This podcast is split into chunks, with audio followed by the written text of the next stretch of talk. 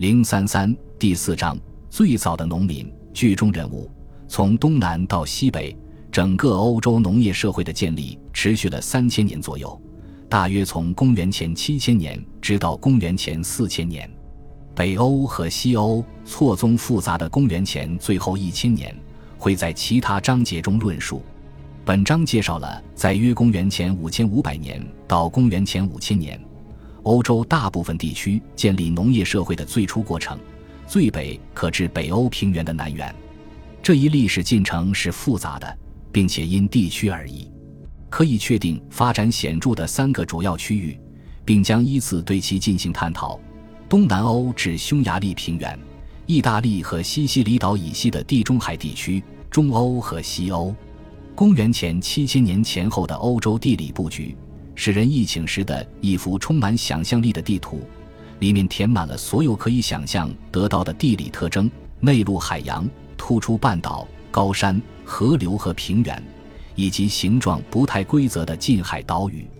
其实，这片土地基本上被森林或小树林覆盖，众多以狩猎、捕鱼和采集为生的中石器时代的人类群体，也以不同的密度居住于此。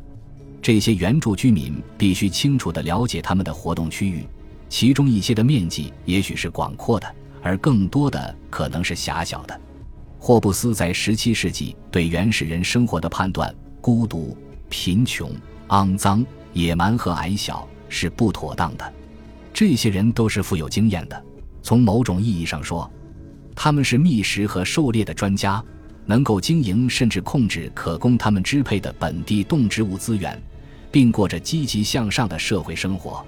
从大约公元前七千年起，这个场景中出现了新的元素，永远的改变了大自然的图景。这些新的元素包括原产地不在欧洲的主食，主要有小麦和大麦、绵羊和山羊，以及至少同样重要的一套新的价值观和机遇。在某种程度上看。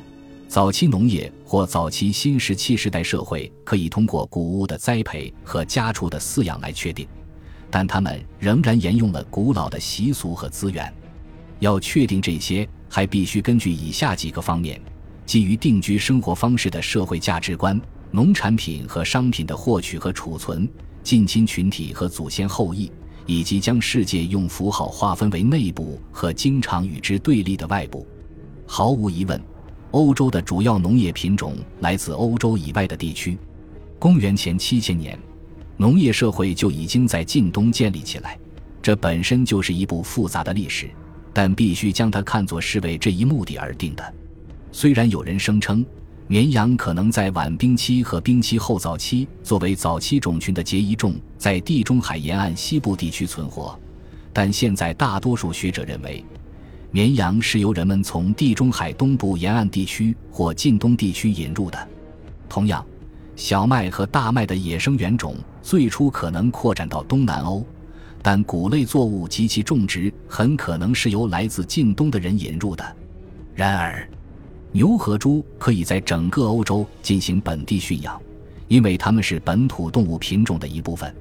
要进行这种初步接触和交换，人们就必须四处走动。至于这个过程的距离和地理障碍，可能比我们现在认为的要小。最大的问题是要弄清楚这些行为背后的推动者是欧洲本地居民还是外来移民者。欧洲农业社会的建立可能是外来移民定居的结果，为新增加的人口寻找新的土地；也可能是本地居民社会转型的结果，技术上已经发展起来，倾向于做进一步的变革。从外部采纳新的主要作物以适应本地需求。事实上，农耕社会无论是在建立方面还是在随后的发展中，似乎都没有一个统一的进程。在东南欧，殖民化是有可能发生的。到约公元前五千年，这里就出现了复杂的自然和社会景观。在地中海沿岸的中部和西部，情况不那么清晰。但本地人群在农业传播和社会转型中的作用可能很大。然而，变革的步幅可能比东南欧要慢得多。在中欧和西欧，从约公元前五千五百年开始，殖民化很可能再次出现了。农耕人群适度开拓了林地，建立了独特的村庄网络和中心村落。这种社会状态大体上一直持续到下一章所述时期。